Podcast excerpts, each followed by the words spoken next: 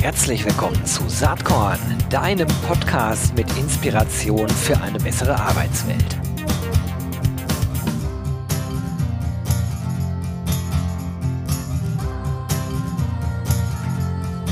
Hallo und herzlich willkommen zum Saatkorn Podcast. Heute habe ich eine Dame zu Gast, die schon sehr, sehr, sehr lange auch in der Recruiting Employer Branding Szene unterwegs ist mit ihrem Unternehmen. Äh, ich habe sie aber noch nie persönlich kennengelernt. Wir kennen uns digital natürlich äh, und ich freue mich, dass wir heute das erste Mal länger miteinander sprechen. Das ist Pia Tischer. Sie ist CEO und ich glaube auch Gründerin von Coveto. Hi Pia. Hallo, lieber Gero, vielen Dank für die Einladung. Ja, und wie du schon sagst, es wurde wirklich mal Zeit, dass wir uns auch mal persönlich kennenlernen. Und da ist der Podcast natürlich eine tolle Gelegenheit dafür. Ich freue mich. Vielen Dank. Ja, ich freue mich auch. Schön, dass du da bist. Du, wenn äh, es jetzt so losgeht, äh, dann erzähl doch einfach mal, wie ist es eigentlich damals vor inzwischen wahnsinnigen über 20 Jahren äh, zur Entstehung von Coveto gekommen? Wie ist die Founding Story von Coveto? Oh ja, also die ist ähm, vor, äh, das war vor schon 22 Jahren und äh, da haben wir uns ja aufs Jahr 2000 zubewegt oder wenn ich jetzt so anfange im Jahr 1999 war ich in leitender Funktion, ich sage aber auch gern leitend mit D in dem Falle, anstatt mit T, ähm, bei einer Bank in Frankfurt beschäftigt in der Führungsposition und die Bank war in eine in Konzernstrukturen eingebunden und ich habe das nur noch als krankmachend, demotivierend und irgendwie kräftezehrend empfunden. Und ähm, ja, ich bin dann auch 30 geworden ähm, und habe gedacht, okay, hier es muss sich etwas ändern in der Bank. Das war so, du hattest Ideen und wolltest vorankommen, aber aus deinen eigenen Ideen, wenn die nach oben gewandert sind und wieder zurückkamen, war entweder die Zeit verstrichen, wo die Idee noch Sinn gemacht hat, oder du hast deine eigene Idee nicht wiedererkannt. Und ähm, ja, ich bin dann angetreten ähm, zu beweisen oder ich wollte ein eigenes Unternehmen gründen mit dem Ziel, freundliche, erfolgreiche und gesunde Arbeitsplätze oder überhaupt ein gesundes Umfeld äh, zu schaffen. Ähm, allerdings war das so, ich hatte zwar ein Ziel, aber keinen Plan und bin da recht blauäugig reingestolpert und ähm, ja, nach sechs Jahren war ich an einem Punkt, die Amerikaner würden sagen, das ist äh, Rock Bottom, also da ging gar nichts mehr. Alle Konten waren rot. Wir hatten zwar gute Umsätze, unsere Kunden waren auch mit unseren ähm, Dienstleistungen erfolgreich. Wir haben damals ja, Pionierarbeit geleistet, äh, webbasierte Software entwickelt, die Älteren werden sich erinnern, im Jahr 2000, da hatten viele Unternehmen noch keine eigene Webseite. Also da gab es viel zu tun und wir haben auch Shopsysteme und so Sachen zu der Zeit noch entwickelt. Aber 2006 waren wir also ja praktisch äh, pleite und wir hatten dann Wirtschaftssenioren.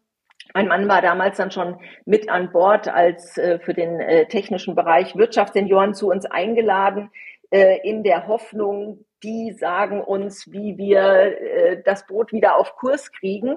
Und die kamen dann auch zu uns in unser Büro. Das war damals, ich sage immer in der Sutterer Wohnung. Mein Mann äh, meint, es war ein Kellerloch, kann man sich jetzt vorstellen, äh, wie das war. Äh, da saßen wir an unseren gebrauchten IKEA-Möbeln und die Herren kamen rein haben sich nicht wirklich so fürs Unternehmen interessiert, aber intensiv die BWA für zehn Minuten studiert und äh, haben dann hochgeguckt und äh, gesagt, ja, Frau Tischer, das ist ganz klar.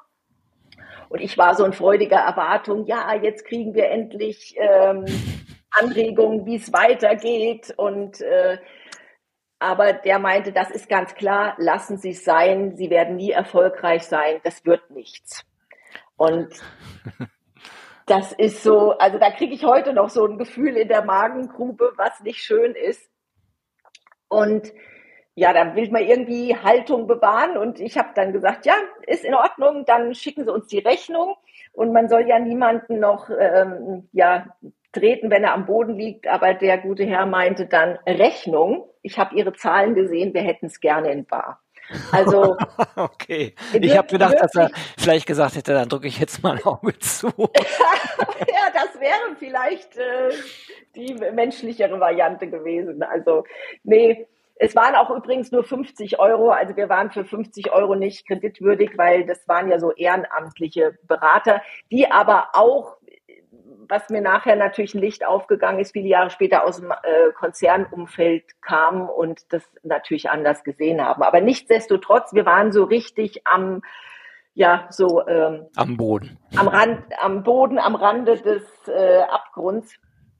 Und dann kam auch 2007 die Weltwirtschaftskrise, die hat es auch nicht wirklich besser gemacht, aber ähm, wir, es hing auch so viel dran. Wir hatten einen kleinen Sohn, Haus und das Aufgeben war einfach keine Option. Und dann hatten wir das ganz große Glück oder Zufall, gibt's ja nicht die äh, Zufall, aber es, ja, es ist uns jemand begegnet über ein Projekt, der ein gut laufendes Softwareunternehmen hatte, keine Recruiting-Software, was ganz anderes, äh, der aber unsere Entwicklungs also wie wir an die Programm, also an die Programmierung äh, rangegangen sind, super spannend fand.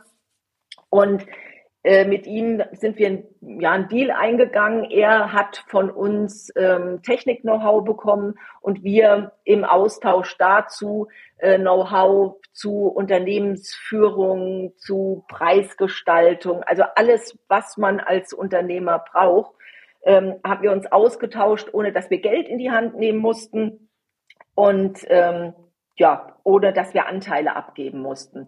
Und so ähm, haben wir es geschafft,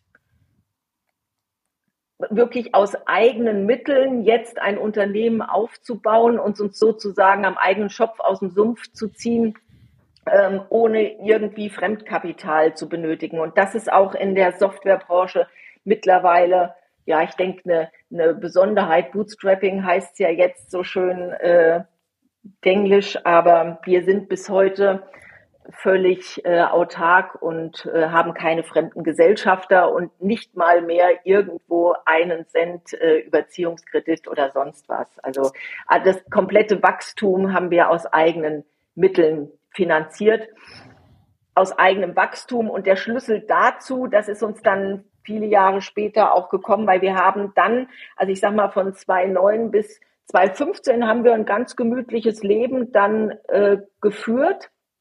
Und 2015 habe ich mich aber zurückbesonnen an das ähm, gesunde, freundliche und erfolgreiche Umfeld, was ich schaffen wollte. Und wenn wir waren damals ja, vier, dreieinhalb, vier Mitarbeiter und ähm, da ist es natürlich recht einfach und wir wollten auch beweisen, dass es anders geht und sind dann seit 2015 haben wir massiv skaliert, sind jetzt 25 Mitarbeiter, haben eine Unternehmensgröße, dass man sagt, wir gehören zu den 12 Prozent der umsatzstärksten Unternehmen. Und ja, da hat sich viel getan in den letzten Jahren und wir geben das auch an andere Unternehmen weiter, weil ein Mentor, der Wilhelm Platz, der äh, uns auch sehr viel geholfen hat, der hat äh, mal gesagt, als er jung war, hat er alle gefragt, äh, wie geht denn das und wie seid ihr denn, äh, wie macht man das? Und so die älteren Unternehmer, die haben dann immer ja verschlossen geguckt oder naja, das muss man schon selber wissen. Also als Unternehmer ist es unheimlich schwierig, an gutes Wissen zu kommen. An mhm. Leute, also Informationen von Leuten zu bekommen, die wirklich weiter sind, die etwas erreicht haben. Und er hat gesagt, wenn er mal das geschafft hat, dann sagt er allen alles, was sie wissen wollen. Und der Wilhelm Platz ist 2018 80 geworden und hat 80 Millionen Umsatz in dem Jahr gemacht. Und der ist einfach ein ganz tolles Unternehmervorbild äh, für mich. Und ich habe mir dann gesagt, wenn ich das mal geschafft habe, dann kann auch jeder von mir alles erfahren, was er möchte. Und das ist so der Punkt, an dem wir jetzt gerade stehen. Ja, das ist dann auch kein Zufall, warum dein relativ neuer Podcast äh, streng vertraulich Unternehmergeheimnisse mit Pia Tischer heißt. Ne? Ja, richtig. Das ist genau. wahrscheinlich die Idee dahinter. Ja, weil jeder immer so, also ich war auch äh, lange Mitglied in der IHK-Vollversammlung, aber so die, es sind meistens Herren, halten sich da sehr bedeckt und man denkt immer, wie kann das sein? Was mache ich falsch? Warum brummt der Laden bei denen? Warum scheint das alles so gut zu klappen? Und selbst kommst du nicht von der Stelle. Und es gibt einfach Dinge, die man wissen muss oder wissen sollte. Klar muss man es immer für sein Unternehmen adaptieren, aber die lernst du nirgends und die sagt dir auch niemand. Hast, du mal, nicht, hast so du mal so ein, zwei äh, äh, Stories, äh, was du damit meinst konkret? Ein mhm. Beispiel? Mhm. Also zum Beispiel ist es, äh, du gehst zum Steuerberater, der macht dann für dich eine BWA. Die allermeisten Steuerberater legen da aber keinen Wert drauf, dass sie den äh, Mandanten das dann auch wirklich erklären. Was ist zum Beispiel eine Umsatzrendite? Oder ähm, ja, es wird irgendwie ein Plan gemacht bei einem Unternehmensgründer, aber das ist völlig losgelöst nachher irgendwie von der BWA und sich wirklich mit den Zahlen intensiv mhm. auseinanderzusetzen, sich ähm, zu überlegen, welche, wo kann ich welche Hebel ansetzen oder hm, also zum Beispiel äh, Preisgestaltung, damit fängt es schon, äh, ist so ein Punkt, äh, der mir jetzt gerade bei Willi Platz anfängt, einfällt, ähm, der unter anderem auch, ähm, dem auch unter anderem Sanifair mitgehört. Ähm, du brauchst ein vernünftiges Preismodell. Und äh, das war auch in den Anfängen bei uns so, wenn du ähm, Projektentwicklung gemacht hast, das ist sehr schwierig, da auf den grünen Zweig zu kommen. Ja. Jetzt seid ihr ja ein, äh, man, man würde heute ja sagen, ihr seid ein HR-Tech-Unternehmen. Das ist so der, mhm. der Begriff, der sich in den letzten Jahren so eingebürgert hat. Früher wärt ihr HR-Software gewesen äh, oder ja. E-Recruiting-Software. Ne? Also ich denke, auch im KMU-Umfeld wird das äh, auch, auch heute noch so vermarktet. Ja. Ähm, lass uns mal über das Produkt sprechen. Ihr macht ja im mhm. Grunde genommen, so verstehe ich es, ein Bewerbermanagementsystem für die Zielgruppe der kleinen und mittleren Unternehmen. Ähm, ja. So, das, das ist äh, der Fokus und das ist ja auch irgendwo ein, ein, Sweet Spot, weil jeder weiß, das ist das Rückgrat der deutschen Wirtschaft und es gibt halt sehr viele dieser Unternehmensgrößen äh, ähm, äh, in Deutschland. Also insofern ein großer Markt, wo man ganz viel machen kann. Ähm, du hast eben schon über das Preismodell gesprochen. Wer da äh, neugierig ist, der findet äh, auf eurer Webseite das wunderbar, kann ich auch mal verlinken. Ähm, sehr modern aufgelistet. Ähm, wie ist denn überhaupt so deine Wahrnehmung in dem KMO-Umfeld? Für mich ist das manchmal wie soll ich sagen, erstaunlich, dass da in Teilen immer noch eine Diskussion stattfindet. Brauche ich ein Bewerbermanagementsystem, ja oder nein? Das ist aber deswegen erstaunlich, will ich auch erklären, ohne gleich arrogant rüberzukommen, weil ich natürlich eher mit großen Unternehmen oder mit dem sehr großen Mittelstand zu tun habe. Da ist das im Jahr 2022 eigentlich selbstverständlich. Aber ähm, in der Tat gibt es bei kleinen Unternehmen da oft noch eine Diskussion ne? oder viele haben noch kein Tool. Oder ist es so, dass ihr mit Coveto reinkommt und andere Tools ablöst in der Regel? Mhm. Also es ist so, äh, vielleicht ein Wort nochmal äh, dazu, was ich glaube, wo das Bewusstsein noch nicht da ist und was auch zur Gründerstory mitgehört, ist, dass sich viele Unternehmen nach wie vor nicht bewusst sind, dass ihre Mitarbeiter, ihr Team ihre wichtigste Ressource ist und dass man sich darum kümmern muss, damit der Rest läuft. Also das war für uns auch eine ganz große Erkenntnis, weil du kannst, äh, guck dir Steve Jobs, Elon Musk, äh, wen auch immer an, Mark Zuckerberg, ähm, die sind zwar nach außen, ja, in, in der Sichtbarkeit, aber ohne ihre Teams und ohne ihre Mitarbeiter wären die ja auch nie ähm, so weit gekommen. Und ich glaube, das haben viele Unternehmen, kleinere und mittlere, noch nicht so auf dem Schirm. Klar, man braucht irgendwie Leute und äh, das hat auch immer irgendwie funktioniert. Aber das wirklich zur Priorität zu machen, ist noch nicht auf dem Schirm. Und während, ähm, das äh, stimmt äh, genauso wie du sagst, werden die Unternehmen äh, dann unter Digitalisierung auch verstehen, okay, ich brauche ein Programm, um Rechnungen zu schreiben, ich brauche ein CRM äh, für mein, äh, also mein Kundenbeziehungsmanagement, ist der Teil, dass ich, äh, und nichts anderes ist ja eine Recruiting-Lösung, auch ein CRM für meine Kunden auf der Bewerberseite. Das ist noch nicht so ins Bewusstsein gerückt. Äh, ja, und die meisten Kunden, die zu uns kommen, die haben noch gar keine Lösung. Wir haben aber auch Kunden bis zu 1000 Mitarbeitern, die das bis dahin, und das wundert mich auch immer, wie man das überhaupt schaffen kann. Ich sage immer, äh, diplomatisch mit klassischen Bordmitteln. Also da wird mit der Excel-Liste. genau, mit Outlook und Excel äh, jongliert. Und ähm, das würde man auch nie mit seinen Kunden, also man würde den Vertrieb das nie mit Outlook und Excel machen lassen. Aber die HR-Abteilung, das ist äh, ja, die haben die rote Laterne da leider in der Hand, obwohl es aus meiner Sicht, also rote Laterne, die bilden das Schlusslicht, obwohl es aus meiner Sicht wirklich die, die wichtigste Abteilung ist.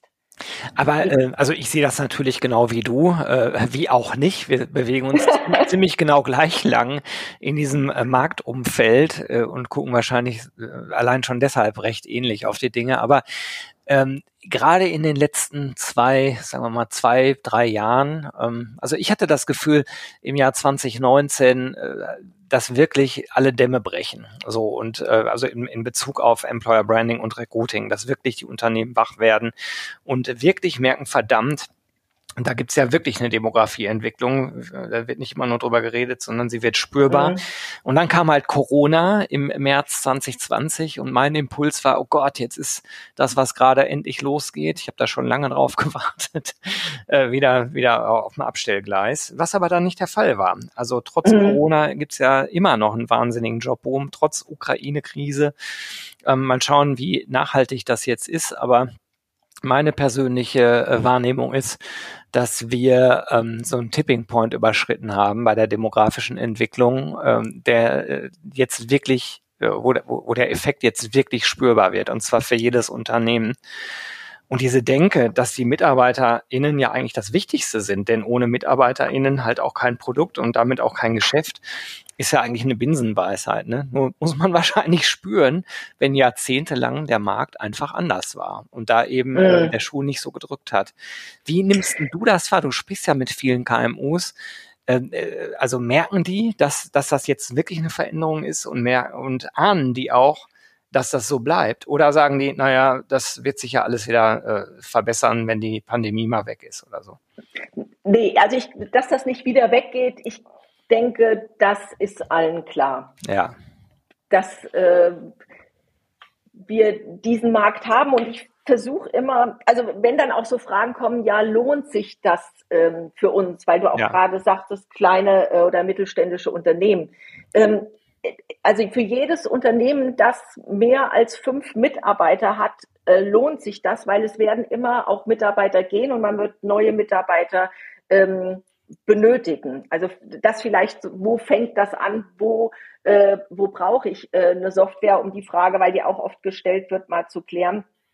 Ähm, ja, also wenn ich mehr als fünf Mitarbeiter habe, dann weiß ich nicht, wie man das halbwegs professionell bewältigen will ohne digitale ähm, Lösung. Und ich sehe schon, dass sich viele kleine und mittlere Unternehmen, wir haben das extrem äh, gemerkt, auch durch unser eigenes Wachstum, sich mit den Themen äh, beschäftigen. Und ich finde es auch gar nicht so dramatisch, weil die Situation, die wir jetzt im HR-Markt haben, die ist ja in anderen ähm, also jetzt ohne, dass ich Menschen mit Konsumgütern vergleiche, aber in anderen Märkten ist das jetzt schon so, weil ähm, die Leute, die samstags in ein Möbelhaus gehen, die sitzen doch auch nicht zu Hause auf Bananenkisten und sagen, ach, jetzt wird's aber langsam unbequem, äh, wir sollten uns mal ein Sofa kaufen.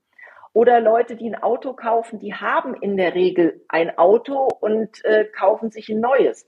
Und das ist einfach genau die Situation, die wir jetzt in HR haben. So wie sich Menschen ein neues Sofa kaufen, weil sie bequemer sitzen wollen, weil sich die familiären Verhältnisse ändern, weil sie gerne auch mal was Schöneres, Größeres, Besseres haben wollen, wechseln jetzt Menschen ihre Arbeitsplätze, weil sie äh, neue Optionen suchen und sagen, mh, hm, das kann es ja nicht gewesen sein. Wir sehen auch, montags ist einfach der Zugriff, montags und dienstags vormittags ist der Zugriff auf Stellenanzeigen am höchsten, weil die Leute äh, heute, wo wir das aufnehmen, ist ja auch Dienstag äh, nach Ostern, wahrscheinlich erstmal morgens an den Rechner gehen und denken, oh, noch eine Woche in dem Laden, mal gucken, was es sonst noch gibt.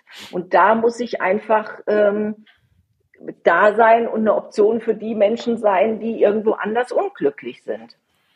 Absolut. Und das ist natürlich was, ähm, gerade im KMU-Umfeld, was sich sehr stark von der Konzernwelt unterscheidet, weil wenn ich äh, in einem namhaften Konzern für HR-Arbeit zuständig bin, dann habe ich in der Regel ein Problem nicht, nämlich das der Bekanntheit. Also Nehmen wir mal mhm. Audi, kennt halt jeder, allein über ja. das Produkt. Ähm, Schraubenschäfer das, kennen nicht so viele. Ganz genau. Das bedeutet jetzt nicht zwangsweise, dass jeder darüber nachdenkt, bei Audi arbeiten zu wollen, aber dennoch äh, hat man eine Marke, eine Brand, auf der man aufbauen kann auch äh, im Employer Branding. Und das ist bei Schraubenschäfer ja. halt ein Riesenproblem. Diesen Bekanntheitsgrad, den kann man nicht erreichen. Also man muss äh, über andere Wege gehen. Man hat aber auch andere Vorteile, glaube ich, als ja. KMU. Ne? Also äh, genau, also ich, äh, das ist auch das, ähm, ich glaube, was ein Denkfehler ist, dass dann viele versuchen mit Imagefilmen oder mit einem Tischkicker, der dann aufgestellt wird, Audi, jetzt Audi beispielhaft ähm, äh, zu imitieren oder nachzumachen. Und das funktioniert einfach nicht. Wenn ich sehe, äh, wenn wir hier mit unseren äh, Kunden arbeiten, die Unternehmen haben andere Vorteile gegenüber einem Konzern. Die müssen sich anders positionieren und auch, ähm, dann ist es schwierig jetzt beispielhaft Schraubenschäfer als Marke in den Vordergrund äh, zu bringen, sondern wirklich den den Gründer mit seiner Geschichte, das Unternehmen mit seiner Geschichte, die Vorteile, die eben die Mitarbeit in einem kleinen und mittelständischen Unternehmen bietet. Und ganz oft kommen die Leute zu uns, ja, wir machen nichts Besonderes. Und dann unterhältst du dich mit ihnen und hörst dann Stories, wie die sich für ihre Mitarbeiter einsetzen, örtliche Vereine unterstützen, sozial engagiert sind. Ähm, das ist einfach, äh, da kriegt man manchmal, also wenn die Leute hier aus sich rauskommen und erzählen, dann bekommt man selber Lust, dort zu arbeiten. Aber es weiß halt niemand. Genau. Und äh, Darauf, darauf wollte ich nämlich äh, hinaus. Super, dass du mir das Stichwort lieferst. Denn Coveto liefert ja natürlich erstmal äh, alles rund um das Thema Bewerbermanagementsystem. Ne? Also ja. Multiposting über Bewerbermanagement, über die Einbindung der Fachabteilungen hin ähm, und so weiter, bis zum Support. Aber ich glaube, ihr geht inzwischen auch darüber hinaus. Ne? Also die, die Frage ist ja, wo erscheinen dann die Jobs? Und ich persönlich glaube ja, dass die traditionelle Karriere-Webseite eigentlich mehr oder weniger auf dem absteigenden Ast ist weil ich glaube, dass wir stärker in eine berufsbildzentrierte Kommunikation äh, kommen werden und äh, also kommen müssen und auch kommen werden. Denn warum soll sich jemand aus dem IT-Bereich eine ganze Karriere-Webseite durchlesen und dann überlegen, was passt für mich in meiner Individualbedürfnissituation als Programmierer? Das ist ja Quatsch, sondern ich glaube, es geht eher um ähm, Berufsbildkommunikation. Wie denkst du darüber? Ich weiß, dass ihr mit Landingpages auch arbeitet, ne? Ja, also äh, Coveto, die unsere Software bietet alles, was äh, die Technik hergibt, also über ein Recruiting-Funnel, dass ich auch Google und Facebook-Ads mit anbinden äh, kann, ähm, bis hin also zu den äh, Stellenanzeigen, die wir aber, wie du es richtig sagst, als Landing-Pages verstehen. Landing-Pages äh, kennt man auch von, äh, ja, einfach von Produkten. Und die Landing-Page bietet einfach alle Informationen, die der Bewerber braucht und in dem Moment, in dem er die Landingpage liest, die Entscheidung zu treffen. Und die hat ganz viele Elemente, diese Landingpage. Da ist ein Video drin und da sind mehr Elemente als eine klassische Stellenanzeige hat, um das Produkt, also das Produkt der HR-Abteilung ist ja in dem Fall die Stellenanzeige, äh, um das äh, Produkt äh, gut und attraktiv äh, zu präsentieren.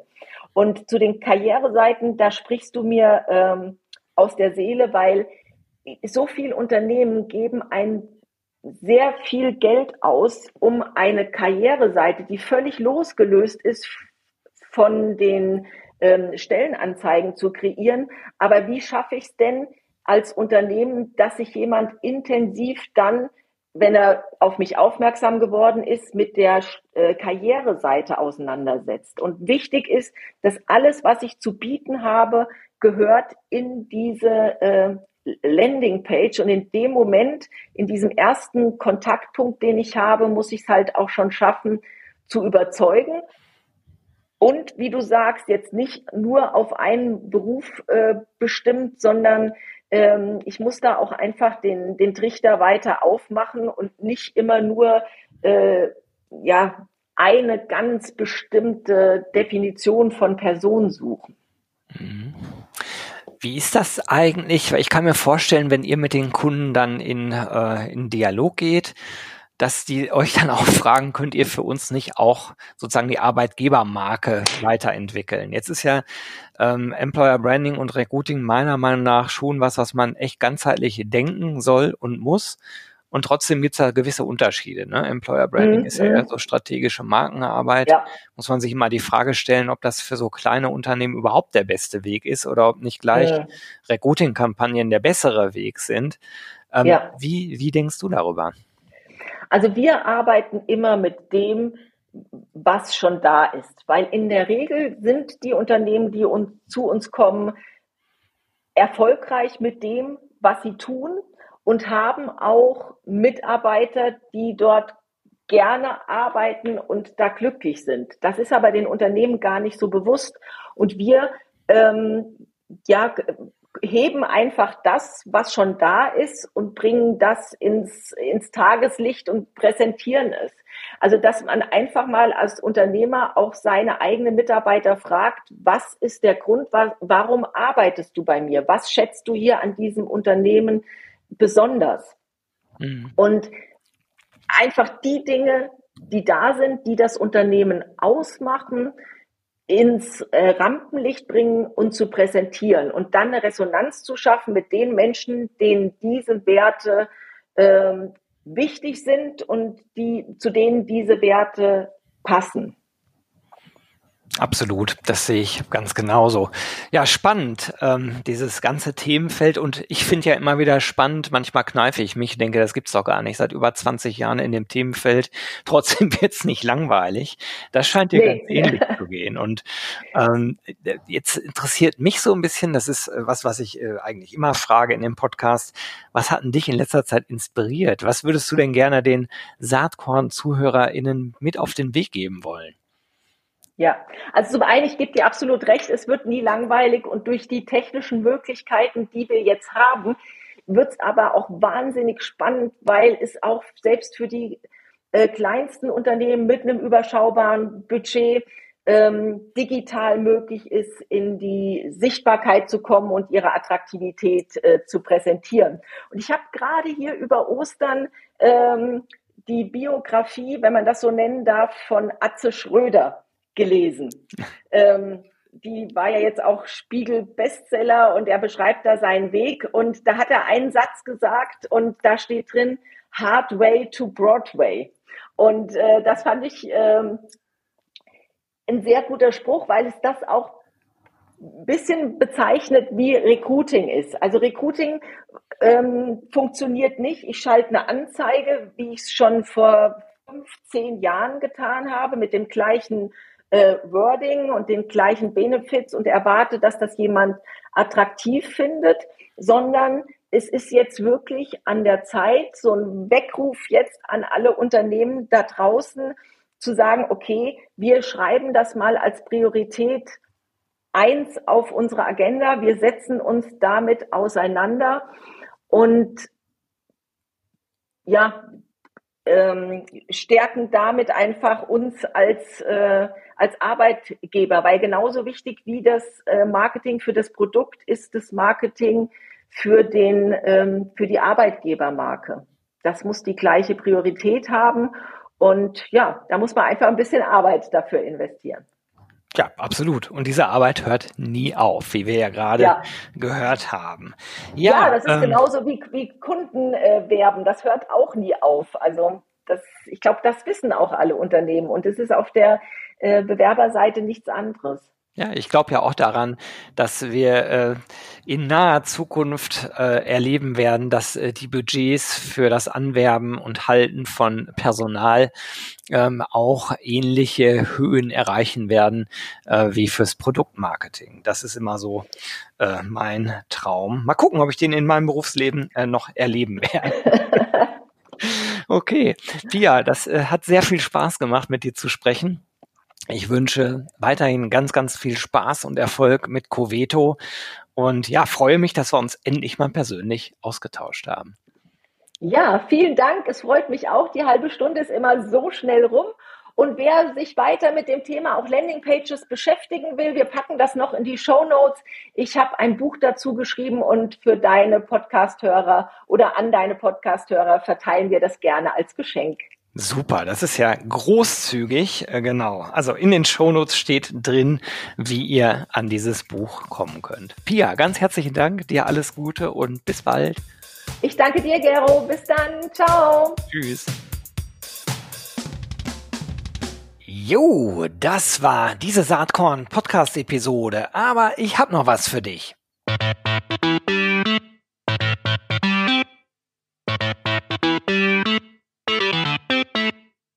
Denn ich schätze, dir geht's genau wie mir. Du hast doch auch keinen Bock mehr, die ganzen netten, inspirierenden, spannenden Menschen aus unserer Recruiting-Community immer nur auf Zoom oder auf irgendeinem Bildschirm zu sehen, oder? Ich würde sagen, uns beiden kann geholfen werden. Und zwar am 14. und 15. Juni 2022 in Berlin. Da findet nämlich das RC22 Festival statt. Unter anderem mit Kaba Yonossi, mit Fissmann Personalvorständin Frauke von Poirier, mit der Professorin, Aufsichtsrätin und Gründerin Dr. Jasmin Weiß oder mit dem US-Bestseller-Autor John Strelecki. Am besten gehst du mal direkt auf die Webseite www.rc22.de. Da findest du alle bisher feststehenden SpeakerInnen und es gibt auch Early Bird Tickets. Würde mich total freuen, wenn wir uns da treffen. Alles Liebe und bis bald live und in Farbe. Tschüss.